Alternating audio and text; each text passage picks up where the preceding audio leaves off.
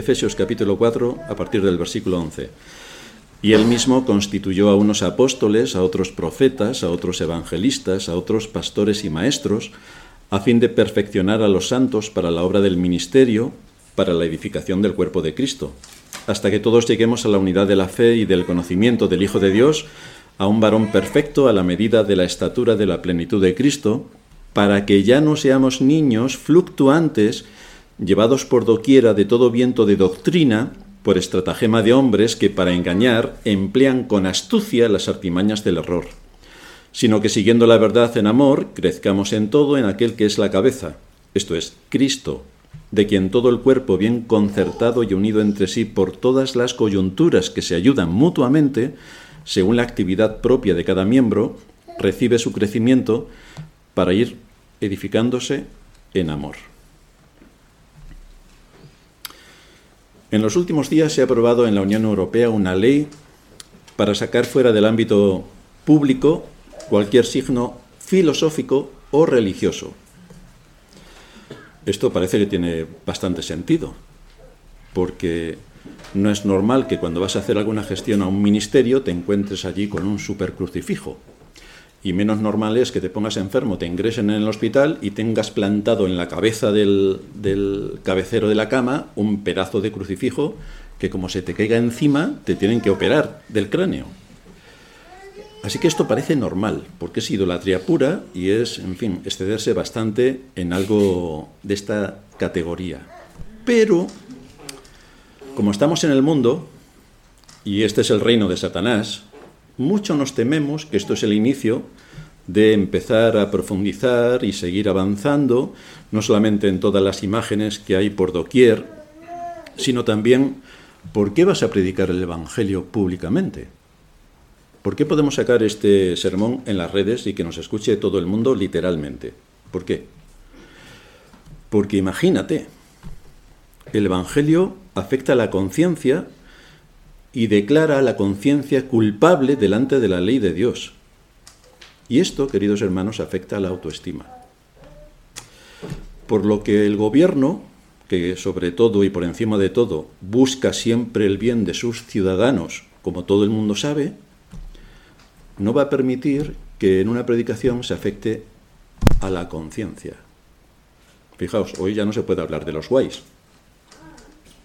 Pues dentro de poco ya no se podrá, si sigue el avance como está previsto, ya no se podrá hablar de muchas de las cosas que el Evangelio confirma y afirma. La ingeniería social sigue su curso imparable para corromper el pensamiento y la conciencia, donde bajo la apariencia, eso sí, bajo la apariencia de buenismo puro, lo que se esconde es un ataque frontal a la palabra de Dios, a la vida, a la libertad y a la verdad. Estos son los tres conceptos genéricos que se atacan.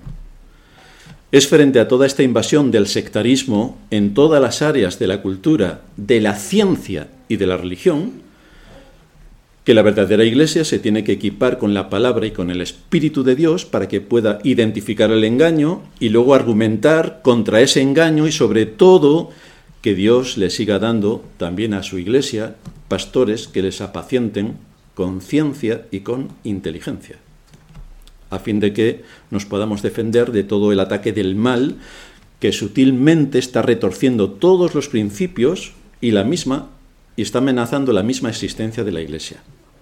Desde luego esto nunca lo van a lograr, porque Dios ha prometido que las puertas del Hades no prevalecerán contra la Iglesia, la verdadera.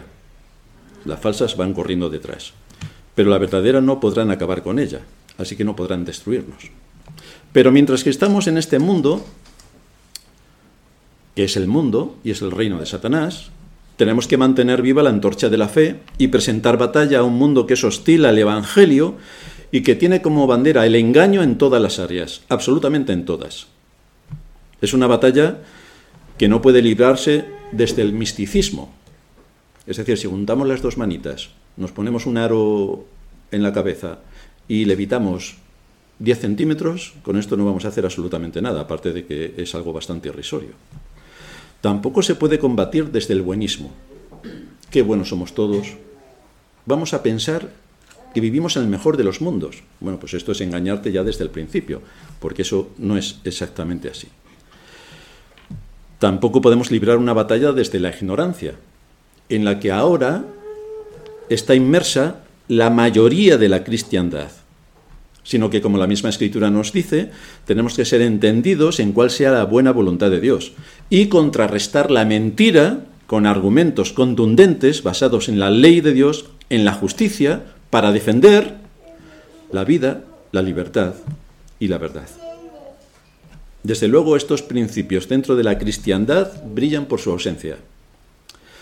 Ni importa la vida, y solo tenemos que remitirnos a sucesos recientes, donde no ha importado la vida, ni importa la libertad, y solo tenemos que irnos a sucesos recientes, donde no ha importado la libertad, ni importa mucho menos la verdad, y solo tenemos que irnos a sucesos recientes para ver cómo la cristiandad ha actuado en todo esto.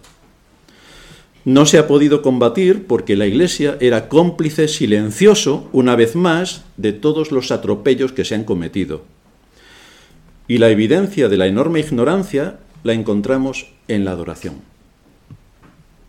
La adoración que se practica no es adorar a Dios según Él lo establece, es adorar según lo que a cada uno se le ocurre. Esa es la adoración. Por lo tanto, si la adoración, si la adoración, que es el primer impacto, está corrompido, te puedes imaginar que el resto está mucho peor. Es por esto que estamos considerando la institución que Cristo ha establecido en el mundo para que cumpla su función vital, que ser columna y baluarte de la verdad, casi nada, de la verdad. Así que hoy vamos a ver algunos aspectos sobre estos dones que Dios da a su iglesia y tenemos que asegurarnos de que nos los ha dado Cristo mismo y no han sido aquellos que querían ocupar un lugar de, relevancia dentro de la Iglesia, bien por posición social, por tener un salario o por otros objetivos oscuros, que han llegado al ministerio. Eso es lo que tenemos que analizar nosotros como Iglesia. Así que vamos a ver hoy cuatro puntos. El primero es un perfil definido, el segundo es un perfil demandado, el tercero va a ser el método aplicado y el cuarto vamos a ver una precisión definida. Nuestro primer punto, un perfil definido. ¿Por quién está formada la Iglesia? Según lo que enseña la Escritura, está formada por todos aquellos que le han sido dados por el Padre a Cristo, para unirlos en torno a Él como familia, como miembros del cuerpo de Cristo, que son sobre quienes actúa el Espíritu Santo para traerlos a la vida y que entonces abran sus ojos para conocer toda la revelación que Dios nos ha dado en las Escrituras y conocer a Cristo, su Salvador.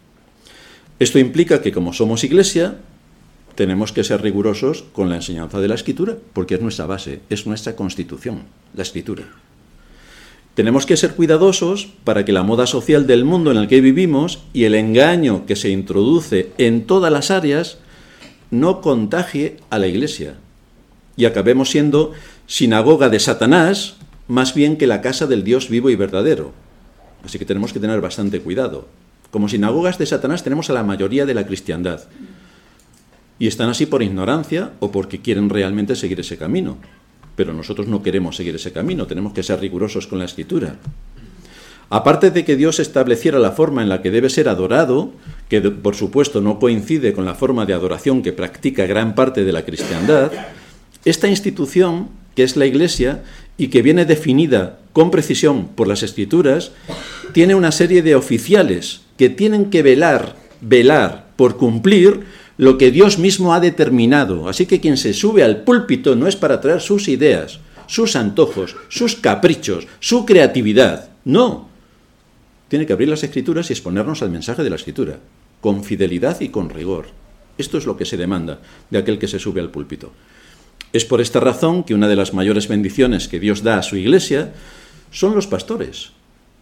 Jeremías 3:15 Os daré pastores según mi corazón que os apacienten con ciencia y con inteligencia, no con misticismo y buenismo, no, no con entretenimiento, no, con ciencia. Ciencia es cómo voy a estudiar las Sagradas Escrituras y voy a sacar de aquí todo el potencial que tienen para exponerlo al pueblo de Dios con sus aplicaciones pertinentes. Esto es imprescindible en cualquier sermón. Para cumplir con su misión, las personas que sean nombradas como pastores deben tener las capacidades que se le demandan para dos aspectos importantes, la enseñanza y el gobierno. Los dos, la enseñanza y el gobierno.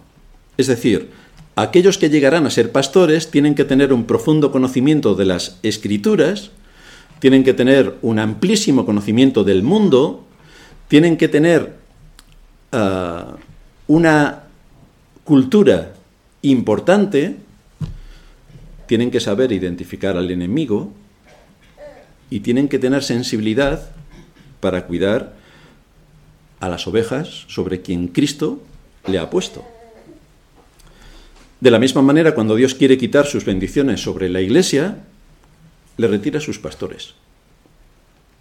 El asunto es que la iglesia no se da ni cuenta, ni cuenta. Incluso deja que esos dirigentes vaguen según sus propios caminos. Y la iglesia no se da ni cuenta. Isaías 56, 11. Esos perros comilones son insaciables.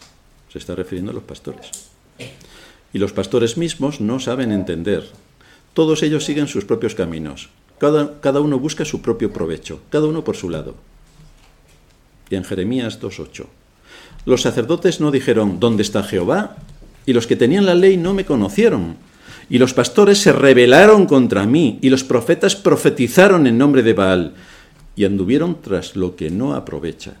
Pero esto cómo puede ser? Pues ocurría en el pueblo de Israel, ocurría. Y ocurre en la cristiandad.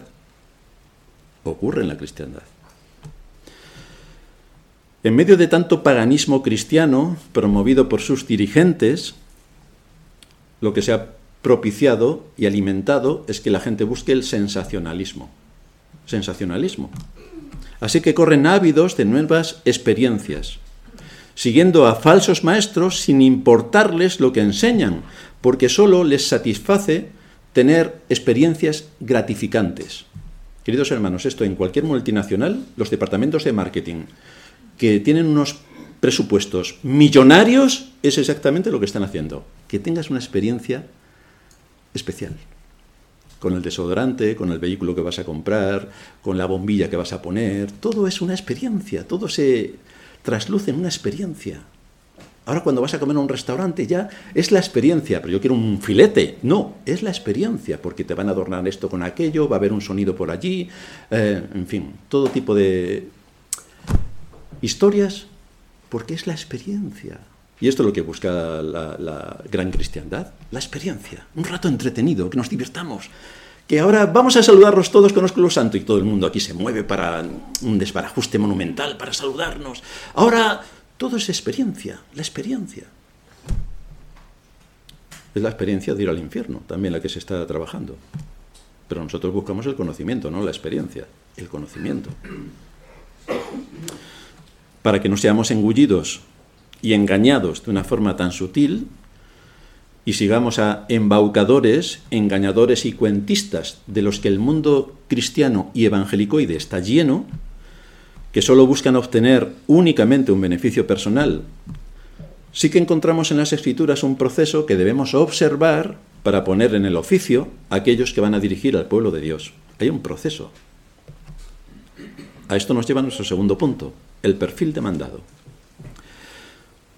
En el texto que hemos leído, Efesios 4:11, nos dice que Él mismo constituyó a unos apóstoles, a otros profetas, a otros evangelistas, a otros pastores y maestros. Esta es la idea que vamos a destacar. El texto nos dice que Dios constituyó. Por eso repetimos que una de las mayores bendiciones que Dios nos puede dar son pastores de acuerdo a su corazón. Ellos van a ser el medio para llegar a cumplir el propósito que tenemos como iglesia, a fin de que podamos ocuparnos en nuestra responsabilidad que como iglesia tenemos, ser columna y baluarte de la verdad. En medio del engaño de este mundo y de todo el cuento que nos cuentan desde la ciencia, la política y la religión, el único sustento de defensa que tenemos es conocer con rigor las escrituras, sin los prejuicios con los que muchos se acercan a ella para retorcerla y anularla. Ya sabes que la Iglesia Católica ha tomado los diez mandamientos, los ha tirado a la basura y ha puesto los suyos, que no coinciden. Esto lo veremos las próximas semanas, que no coinciden los unos con los otros. Pero ¿qué más le está?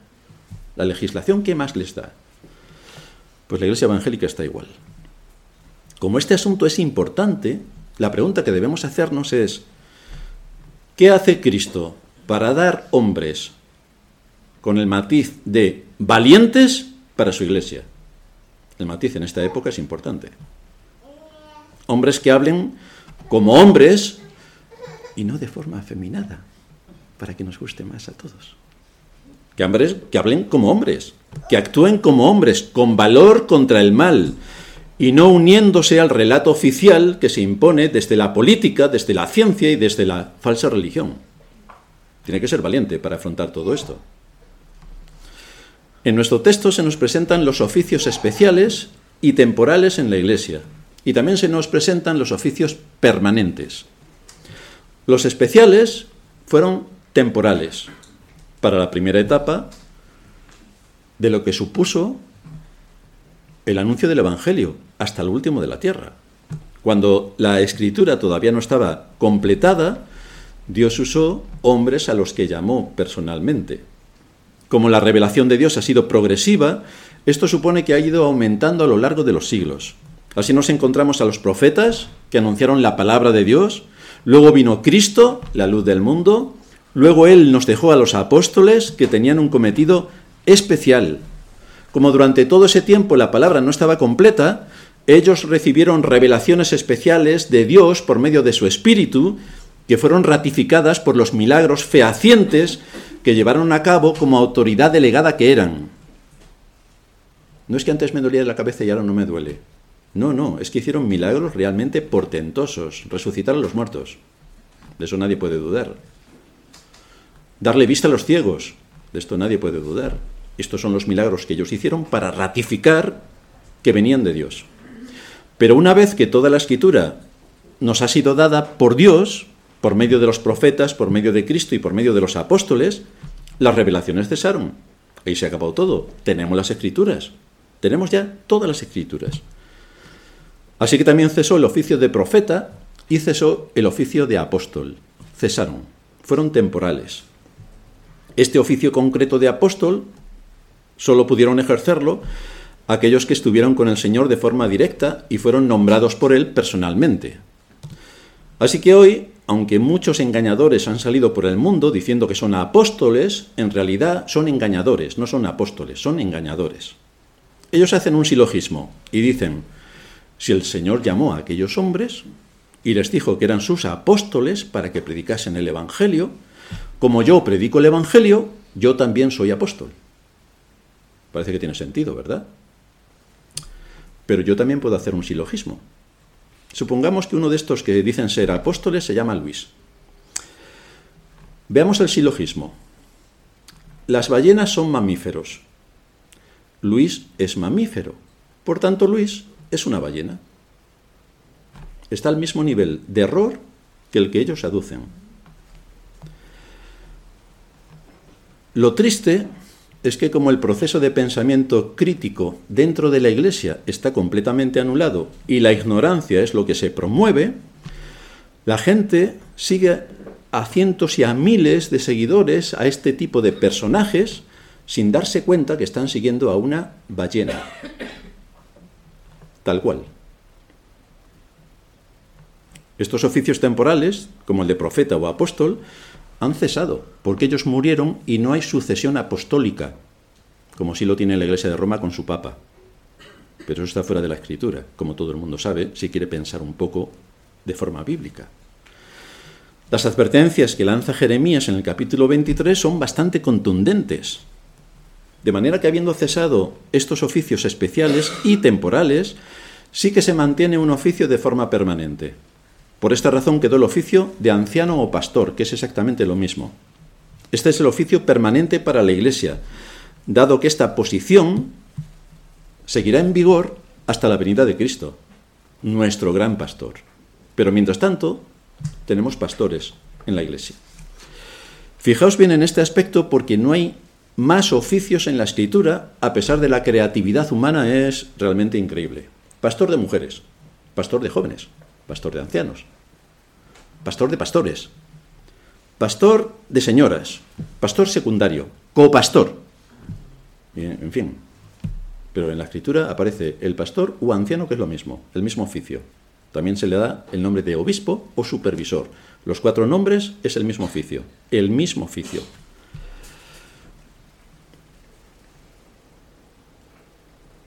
Tampoco, y esto también es interesante, en la iglesia no hay un pastor y un consejo de ancianos. El pastor es el que más manda y el consejo de ancianos sus ayudantes. Tampoco.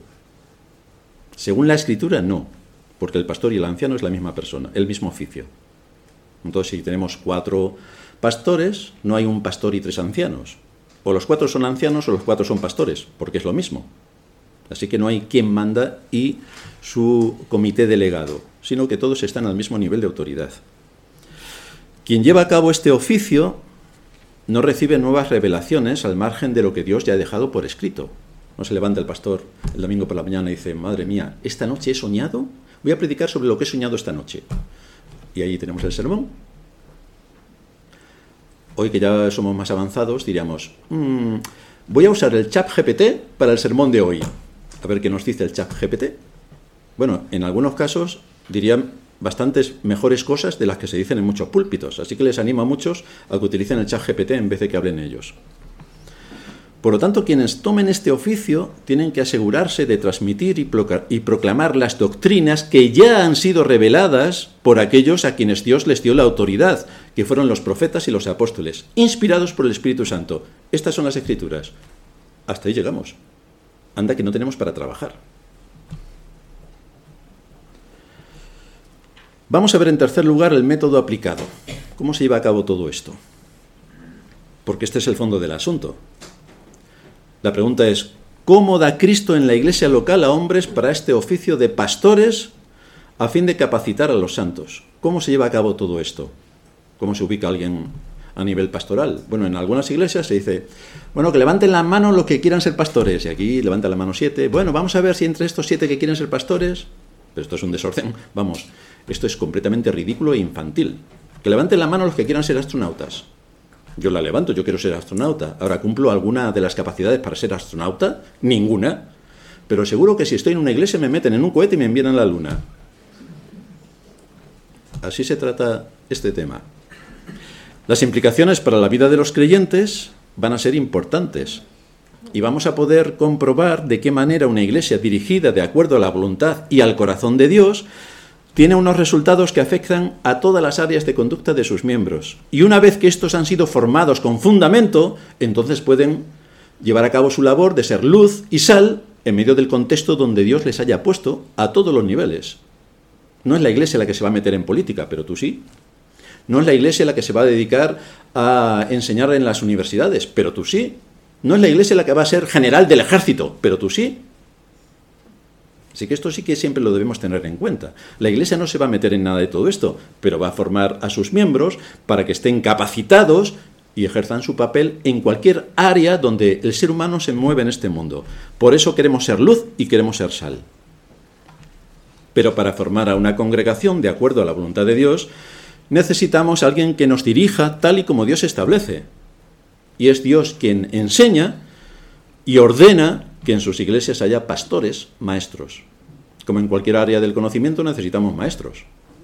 Al menos yo necesitaba maestros cuando era pequeño. No sé si alguno en las iglesias seguro que no los necesitan, pero yo sí que los necesité. Todavía los necesito. Esto es un proceso largo, el de elegir a los pastores. Es un proceso largo en el que la iglesia se ve involucrada y en el que tiene que buscar la guía del Señor, orando mucho para tomar una decisión bíblica sobre aquel que tiene que ocupar el oficio pastoral. Es algo delicado. Cuando Cristo va a dar dones a su iglesia, como son los pastores, nos encontramos algunos aspectos que debemos tener en cuenta y considerar, y son tres. El primero, debemos ver que hay un llamamiento por parte de Dios para ese oficio en esa persona. Esa persona tiene llamamiento, o sea, él es consciente de que quiere servir a Cristo desde una posición en el ministerio de la iglesia, es consciente porque la persona tiene que sentirse llamada. Si esa persona no considera que ese es su camino, no le podemos presionar, no le podemos presionar.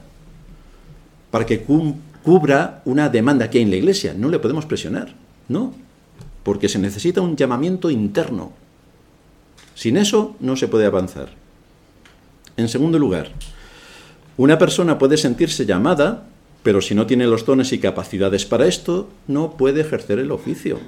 No podemos, con todo el amor del mundo, si tenemos a alguien que tiene dificultades en vocalizar, como lo tenía Moisés, no podemos ponerlos a predicar. Bastante sencillo. Es que es muy buena persona y ora tres veces al día. Queridos hermanos, da igual las veces que ore, aunque todo el día esté repasando la Biblia. No puede ponerse en el púlpito, porque Dios no le ha dado las capacidades para que eso ocurra. Si Dios hubiera querido que eso ocurriera, no le habría hecho tardo en el habla. Y sí lo ha hecho, entonces no vale para hablar.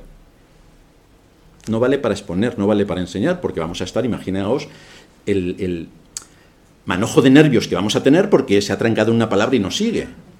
Y bueno, otra cosa es lo que puede durar el sermón.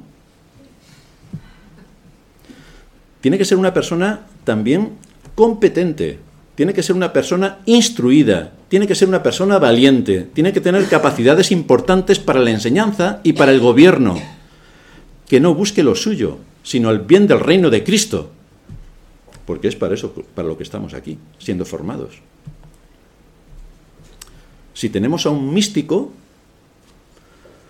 todos los domingos saldremos medio volando, pero luego no sabremos qué hacer cómo se aplica toda la enseñanza de la escritura a cosas cotidianas que son duras muchas veces. O si tenemos a un buenista, que todo le da igual. Bueno, ha habido una guerra, dos guerras, tres epidemias, nos ha caído un misil, bueno, ¿qué le vamos a hacer? Al final vencemos, ya, ya, pero hasta que venzamos, ¿qué vamos a hacer mientras? Hasta que lleguemos a nuestro destino. Desde luego no podemos tener a un cobarde, porque no va a presentar batalla a ninguno de los ámbitos donde se mueve la guerra en la que estamos inmersos solamente va a dar alimento emocional. Y sabéis lo que pasa con los alimentos emocionales. Cuando gana el Real Madrid, bien, bien, pero cuando pierde estamos por los suelos, los que les gusta el fútbol. Entonces, ese no es un fundamento ni un sustento para mantener un equilibrio y un, rigor, y un rigor en la vida.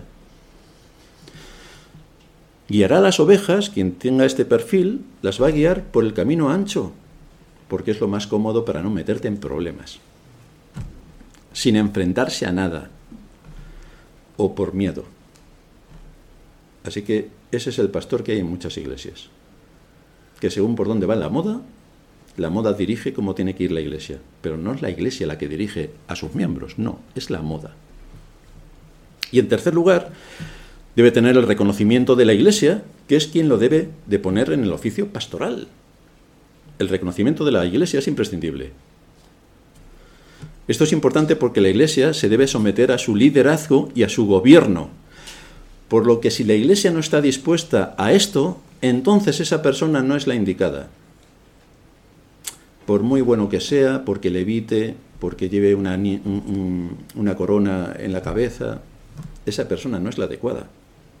La Iglesia debe descansar en aquel a quien elija porque va a ser su autoridad. Tenemos el mandato de que sea puesto a prueba, pero si después de haber sido puesto a prueba hay dudas, esa no es la persona que se necesita. Mejor estar sin pastor hasta que el Señor nos conceda ese don que estar con alguien que no ha sido llamado por Dios para ese oficio o que la iglesia no le reconoce para ese oficio, porque vamos a tener problemas sin descanso, problemas continuos, y la unidad y la paz en la iglesia se rompen. En el capítulo 3 de la primera carta de Pablo a Timoteo encontramos lo que tenemos que ver de forma inequívoca en ese hombre. Y tenemos que decir con bastante claridad que el que alguien haya ido a un seminario no le capacita para el oficio pastoral. Como también debemos decir que el que alguien no vaya al seminario tampoco le incapacita. Es decir, si vas al seminario eso no es una capacidad que tienes añadida para el pastorado. Pero si no vas, eso no quiere decir que no puedas ejercer el ministerio. No todos los que estudian filosofía son filósofos.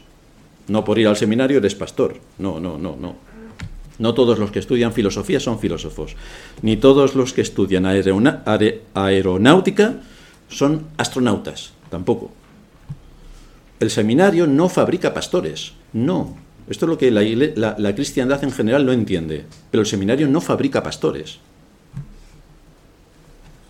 Está bien a nivel formativo, como lo está igualmente estudiar alguna carrera de humanidades, pero no va más allá, no va más allá. Pablo le detalla a Timoteo las virtudes y cualidades que tienen que formar parte de aquellos que van a ser puestos en el oficio. Y desde luego no le dice que haya ido a un seminario durante cinco años. Lo que podemos afirmar con toda seguridad es que cuando Cristo va a dar a una iglesia un pastor, primero trabaja con él en el corazón para moldearlo y lo prepara capacitándole a través de todas las circunstancias de la vida, a fin de que este hombre tenga valor. ¿Qué pasó con David? David no llegó al rey así directamente desde su casa, sino que tuvo que enfrentarse a leones, a osos, a ejércitos enemigos, a su suegro, que era el rey que lo persiguió durante 40 años para matarlo, y cuando accedió al trono, este hombre ya era un hombre con valor, capacitado. No le iban a contar cuentos, sabía lo que era la guerra, sabía lo que era el ser humano, sabía cómo era su propio corazón, sabía muchas cosas. Por eso el Señor lo confirmó en el trono. Así que esto es lo que Dios hace cuando va a ir preparando a un hombre para el ministerio. Recordamos también que nos exige del que va a ocupar el ministerio que sea perfecto. Entonces, no sé quién se va a subir al ministerio. En tiempos de Pablo, para muchos Pablo no era perfecto, imaginaos. El mal genio que a veces tenía. Y es que era feo, pero feo. Lo que importa en el ministerio es que sea íntegro, es decir, que sea consecuente y fiel con lo que va a transmitir de la palabra. Eso es lo que esperamos, que sea fiel con transmitir lo que la palabra de Dios está enseñando. Nada más, nada más, pero nada menos. Es la Iglesia, entonces, quien tiene que reconocer estas marcas distintivas en aquellos que va a poner en el oficio pastoral. La Iglesia lo tiene que reconocer. En cuarto lugar, vamos a ver una precisión definida. Como es la Iglesia la que debe dar confirmación y poner en el oficio pastoral a esa persona, esto lo encontramos en ejemplos que aparecen en las Escrituras, donde también se consideró los que iban a confirmar a esta persona en el oficio. Por ejemplo, el que iba a sustituir a Judas, el traidor, no el otro. Hechos 1.23. Señalaron a dos, a José llamado Barsabás, que tenía por sobrenombre Justo, y a Matías. Y orando dijeron, Tú, Señor, que conoces los corazones de todos, muestra cuál de estos dos has escogido para que tome la parte de este ministerio y apostolado de que cayó Judas por transgresión para irse a su propio lugar. Y les echaron suertes. Y la suerte cayó sobre Matías y fue contado con los once apóstoles. Así que aquí vemos cómo la iglesia, que en ese momento eran 120 que estaban allí reunidos, identificó a dos personas que cumplían con los requisitos que establecía el ministerio del apostolado. Y sobre estos tuvieron que escoger a uno. Pero fue la iglesia. En Hechos 6 nos encontramos con la necesidad de poner unos hombres para atender las necesidades de la gran congregación que allí estaban. Y es cuando se eh, formaliza el oficio de diáconos. Nos dice Hechos 6.3. Buscad, pues, hermanos de entre vosotros, a siete varones de buen testimonio, llenos del Espíritu Santo y de sabiduría, a quienes encargaremos de este trabajo. Así que ahí también hay un mandato, pero es la Iglesia la que tiene que ocuparse de poner a esos hombres en el oficio. Pedro dirigió a la congregación en cuanto a las características que debían poseer estos hombres. La Iglesia buscó a estos hombres con los requisitos precisos para cumplir con esa responsabilidad, porque no solo se debe valorar que sean buenas personas, no solo eso, no es que sea buena persona, pero si no sabes, en fin, para el oficio de diácono se necesitan algunas cualidades especiales. Pero si no las tienes, no puedes ejercer el oficio de diácono porque seas buena persona. También se deben poseer cualidades y capacidades para cumplir la función. De la misma manera, se fueron constituyendo ancianos en cada una de las iglesias que se estaban estableciendo por toda Asia y por Europa. Nos dice Hechos 14:23, que constituyeron ancianos en cada iglesia, y habiendo orado con ayunos, los encomendaron al Señor en quien habían creído. Y viendo lo que Pablo enseña en Primera de Timoteo, y le enseña a Timoteo, ese es el perfil que se estaba buscando para nombrar a esos hombres que dirigieran a la iglesia. El término constituir quiere decir escoger, lo cual nos muestra cómo la iglesia es la que escogió a sus ancianos, a sus pastores. Ahora bien, como estamos invadidos por la cultura de lo absurdo y de la ignorancia y del infantilismo, de tal manera que estamos viendo cómo llegan a puestos de altísima responsabilidad en la política los más ineptos e inútiles de los mortales, esto no es una excepción en la Iglesia. También los tenemos, también. Por eso la Iglesia está como está. Porque si hubiera hombres fieles, firmes y rigurosos con la palabra, estaríamos hablando de otra cosa y de otro mundo. Pero no, pero no. Que necesitamos hombres capacitados, con sentido común y sabiduría, así como con discernimiento, con estrategia y con valor, con buena cultura y entendidos, es algo que cualquier persona normal diría que exactamente eso es lo que necesitamos, porque esto sigue el principio de la escritura. Pero por lo que vemos en la cristiandad, la realidad es un rotundo no, ya que en la liturgia del culto público, donde supuestamente venimos a adorar a Dios, que significa postrarse de forma solemne y reverente, Debido a la grandeza de aquel a quien debemos, a quien venimos a adorar, nos encontramos con otros ingredientes que nos muestran que lo que Dios dice en su palabra es literalmente un no. Cuando tengáis ocasión, en un buscador de la Biblia, os vais al libro de Jeremías y ponéis no. Y veréis las veces que el pueblo de Israel le dijo a Jeremías, no, no, no iremos, no haremos, no. Bienvenida a la cristiandad, estamos en el mismo lugar. No. De lo que Dios diga en su palabra, no. Es lo, que a nosotros nos satisface. Las experiencias emocionales, sensacionales. Esto es lo que nos gusta. Ahora bien, le voy a preguntar a Enis y a Miguel, que son médicos. Porque yo también quiero ser médico. ¿Vosotros conocéis alguna facultad de medicina que use a los titiriteros o a los payasos para dar clases y que sean así amenas? Enis dice que no. ¿O a los profesores bailando reggaetón para enseñar a los futuros cirujanos? Tampoco parece ser. Y si, tuvierais, si tuviéramos que ser intervenidos quirúrgicamente, nosotros nos podríamos poner tranquilamente en manos de alguien que dice que es cirujano y que ha aprendido la carrera bailando reggaetón por sus profesores. Pero esto ocurre en la iglesia.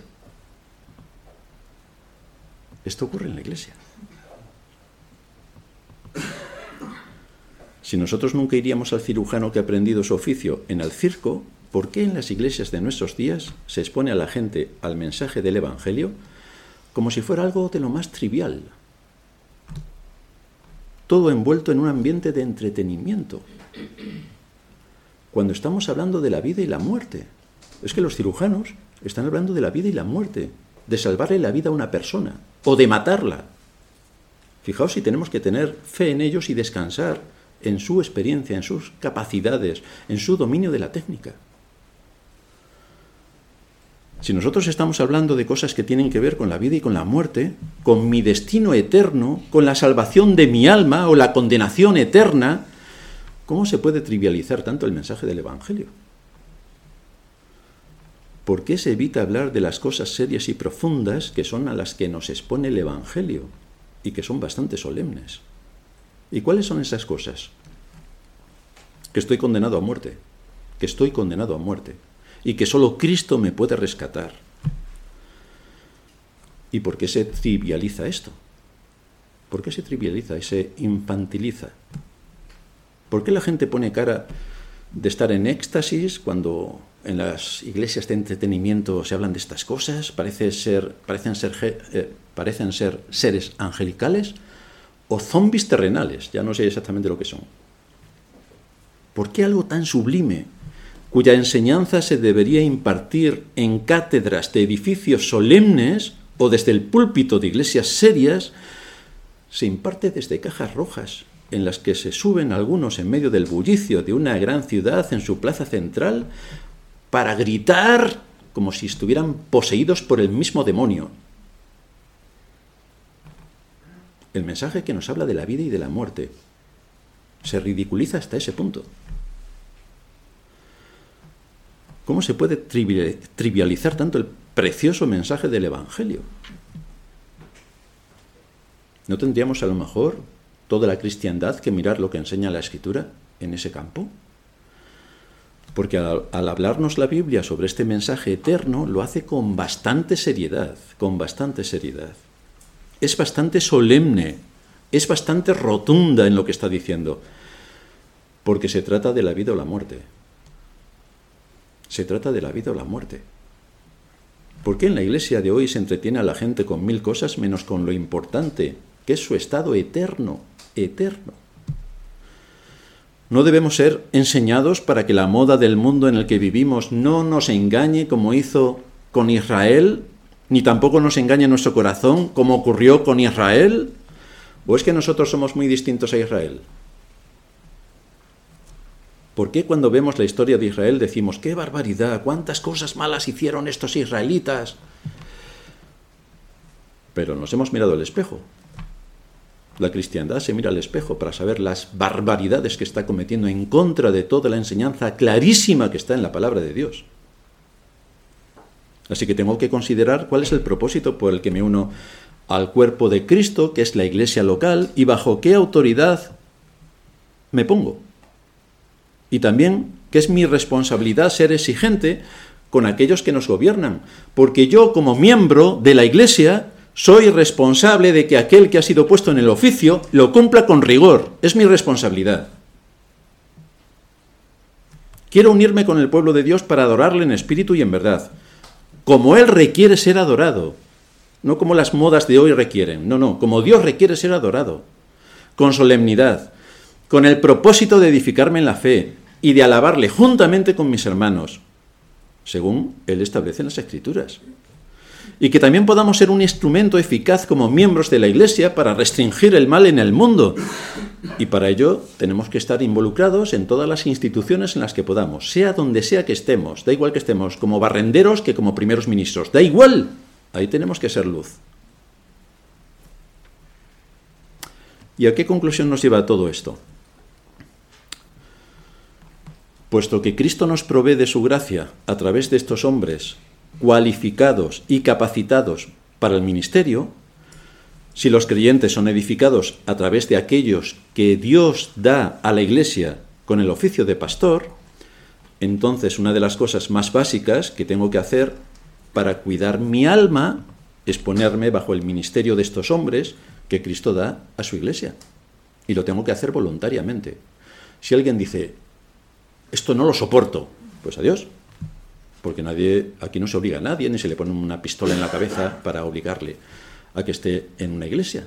Pero si alguien no, no está de acuerdo, pues que se vaya rápidamente, no espera mañana, hoy, adiós.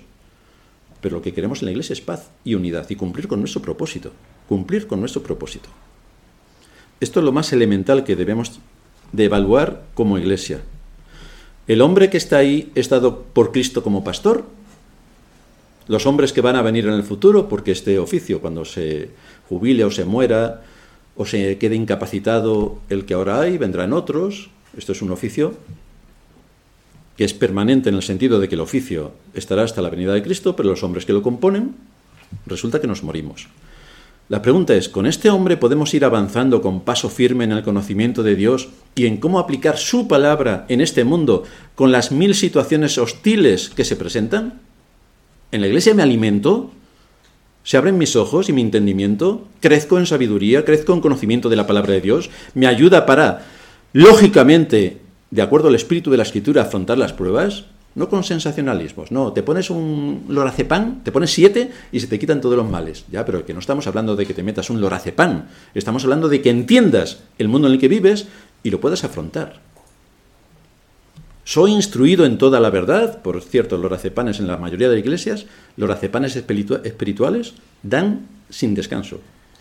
¿Soy instruido en toda la verdad? Es lo que me tengo que preguntar. ¿La iglesia está siendo dirigida según la enseñanza de la escritura para cumplir nuestro máximo deber, que es ser columna y baluarte de la verdad? Esto es lo que me tengo que preguntar. ¿Tengo argumentos para saber que esto es así que estoy en una, iglesia según la voluntad de Dios, con los requisitos que Dios establece? Porque esto se hace mucho más y más necesario hoy, dado que no es raro que en las mismas iglesias las escrituras no sean la autoridad, sino que se presenta y se permite el acceso a todo tipo de modas infantiles, sensacionalistas, buenistas y absurdas. Pero ese es el mundo en el que vivimos. Uno ve lo que dictaminan los políticos y uno piensa, ¿no estarán viviendo en Marte? ¿O piensan que nosotros somos los marcianos? Porque algo no cuadra. Pero cuando esto ocurre en una iglesia, entonces esto es un desastre. El termómetro para saber si estamos en una iglesia verdadera es la adoración. Ese es el termómetro, la adoración. Dependiendo de cómo adores, esa es la medida de tu conocimiento de Dios solo dependiendo de cómo adores. Con dos minutos en una iglesia, cuando va a empezar el culto, tiene suficiente para saber cómo es la iglesia. Por eso cuando los invasores del Islam llegaron a Europa a través de España, vamos, se quedaron aquí ocho siglos nada más y nada menos, lo primero que se sorprendió cuando entraron a una iglesia católica es, esta gente adora imágenes. Pues ya está todo dicho. No le faltó, vamos, de los dos minutos le sobró un minuto y medio para deducir el terrible escándalo en el que estaba sometido toda esta llamada cristiandad. Y hoy, por tanto, es necesario conocer lo que Dios establece, especialmente porque vemos que se usan otros criterios para poner a alguien en el oficio pastoral. Tienes que tener un título académico, es decir, tienes que haber pasado por el seminario de Westminster o el de aquí de España. Si no tienes el título académico, no puedes ser pastor. Vaya, pues entonces nos quitamos a todos los apóstoles, que eran pescadores, nos quitamos, no sé, al 90% de todos los pastores a lo largo de la historia, que no han tenido títulos universitarios. U otras cualidades no establecidas según el criterio bíblico. Que tengan simpatía, que sea muy simpático. Como repito que las chicas le piden a sus novios. ¿Quién me haga reír todo el día? ¡Ay, qué bien! ¿Y quién trabaja? Eso no importa, pero ¿y lo que te vas a reír? Que el pastor sea entretenido, que me divierta. eso es un asunto del circo, no de la iglesia. O que haya un clan en la iglesia que le interesa, por algunas circunstancias, poner allí en el púlpito a uno de los suyos. Pero esto no es un requisito demandado por la escritura. No es que yo pertenezca a un clan y quiera poner a uno de mi clan allí, como si esto fuera la política. Tiene que ser los requisitos que establece la escritura. Y la iglesia debe ser consciente de su responsabilidad en ver a quién va a poner en el púlpito. Desde luego no, luego no podremos quejarnos cuando en el oficio ha sido puesto alguien que no tiene las capacidades ni los dones necesarios para dirigir la iglesia según lo que Dios establece. Y aquí llega Jeremías de nuevo en el capítulo 50, versículo 6. Ovejas perdidas fueron mi pueblo. Sus pastores las hicieron errar por los montes las descarriaron. Anduvieron de monte en collado y se olvidaron de sus rediles. En los últimos tiempos hay un ataque que el pastor tiene su trabajo. ¡Oh, no puede ser! Se tiene que dedicar al ministerio. Lo que se dedica al ministerio. 528 viajes para 250 convenciones en 300 capitales de provincia distinto, recorriéndose el mundo en un año, como Willy Fogg. Pero ellos sí que están en el ministerio. Lo que pasa es que no aparecen por su iglesia, pero están en el ministerio. Entonces, todas estas cosas la iglesia las debe tener en cuenta. Aquí no necesitamos a alguien que venga a ser pastor y que haga 300 viajes al año para predicar el Evangelio hasta el último de la tierra. Porque si eres pastor, a lo mejor te deberías ocupar de tu iglesia, a lo mejor. Con esto me voy a ganar un montón de enemigos. El problema es que las cabras siguen andando tan contentas detrás de los pastores del error, porque no tienen discernimiento. Por eso Spurgeon decía, o alimentamos a las ovejas o entretenemos a las cabras. Y yo creo que la cristiandad se ha quedado con la segunda parte. Vamos a entretener a las cabras. Pues ya sabéis dónde van.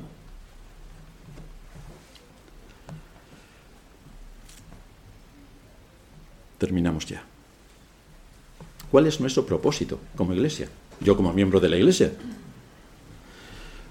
No debería tener otro propósito si no fuera el de crecer en gracia y en conocimiento delante de Dios y de los hombres.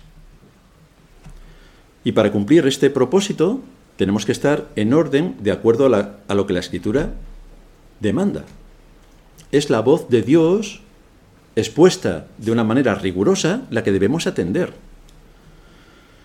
Tenemos un extraordinario privilegio. Hoy venimos a adorar a Dios en la casa de Dios, juntamente con nuestros hermanos, reconociendo, como estábamos cantando en el primero de los himnos del segundo culto, reconociendo a nuestro Padre Dios, reconociendo a Cristo nuestro Salvador, reconociendo la obra increíble del Espíritu Santo que trae a la vida a aquellos que están muertos, y venimos a unirnos juntamente con nuestros hermanos para adorar al Trino Dios, que en su amor y su misericordia nos rescató de una muerte segura. Yo quiero unirme a una iglesia así, que me enseñe, que me, que me dé todo lo que necesito para adquirir conocimiento, que, me, que profundice en las raíces de nosotros como cristianos, que reconozca en todo lo que se abre en las escrituras a Cristo como mi Salvador. Yo quiero una iglesia así. El asunto es que la cristiandad no. Pero nosotros, si estamos dispuestos, da igual que seamos pocos o muchos. Esta es nuestra iglesia. Y tenemos que cumplir con el papel que Dios nos ha dado. Ser columna y baluarte de la verdad. Terminamos en oración. Padre nuestro que estás en los cielos, te damos gracias por darnos en tu palabra todos los requisitos y características que tiene que reunir aquel hombre que venga a ser pastor de la iglesia o aquellos hombres que también formen parte del consejo de una iglesia. Gracias por haber dejado definida en tu palabra todo lo que se requiere, cuáles son las condiciones, las capacidades, los requisitos para que estos hombres puedan llegar al ministerio. Así que te rogamos que nos sigas instruyendo, te rogamos que nos des hombres y pastores conforme a tu corazón que nos apacienten con ciencia y con inteligencia, que todo el equipo que se está preparando, algunos de ellos que puedas llamarlos para cumplir con este oficio y podamos seguir manteniendo firme la antorcha del Evangelio en esta ciudad. En Cristo Jesús te lo pedimos. Amén.